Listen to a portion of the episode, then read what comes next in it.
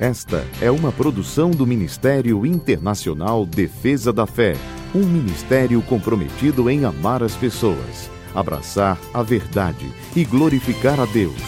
Para mais informações, acesse defesadafé.org. Oi, eu sou Camila Licurgo e venho aqui para apresentar o nosso devocional de hoje.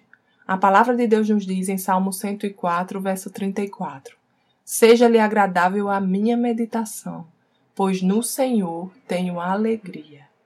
Nós, os filhos de Deus, temos uma fonte inesgotável de alegria que independe de circunstâncias, e ela é o Senhor. A nossa alegria não está em acontecimentos ou situações, nem muito menos está em coisas externas, mas ela é fruto do Espírito Santo que habita em nós e testifica do nosso Deus. Então, seja qual for a situação, escolhamos nos alegrar. A alegria é uma decisão baseada na fé de que o nosso Pai Celestial está no controle de nossas vidas. E seja qual for a situação que se levante para nos entristecer, o nosso Deus é maior.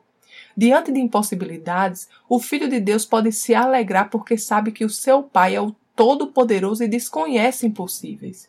Diante de injustiças, o Filho de Deus pode se alegrar porque sabe que o seu Deus é o justo juiz e que ele lhes justifica.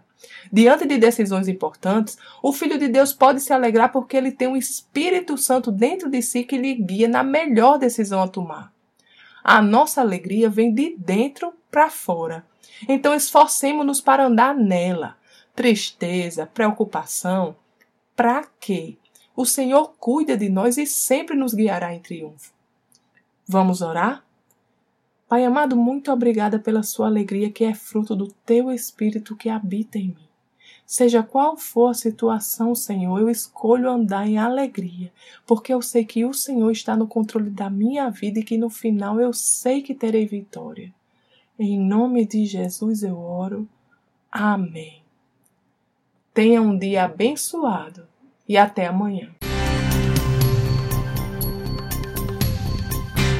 Essa foi uma produção do Ministério Internacional Defesa da Fé, um ministério comprometido em amar as pessoas, abraçar a verdade e glorificar a Deus.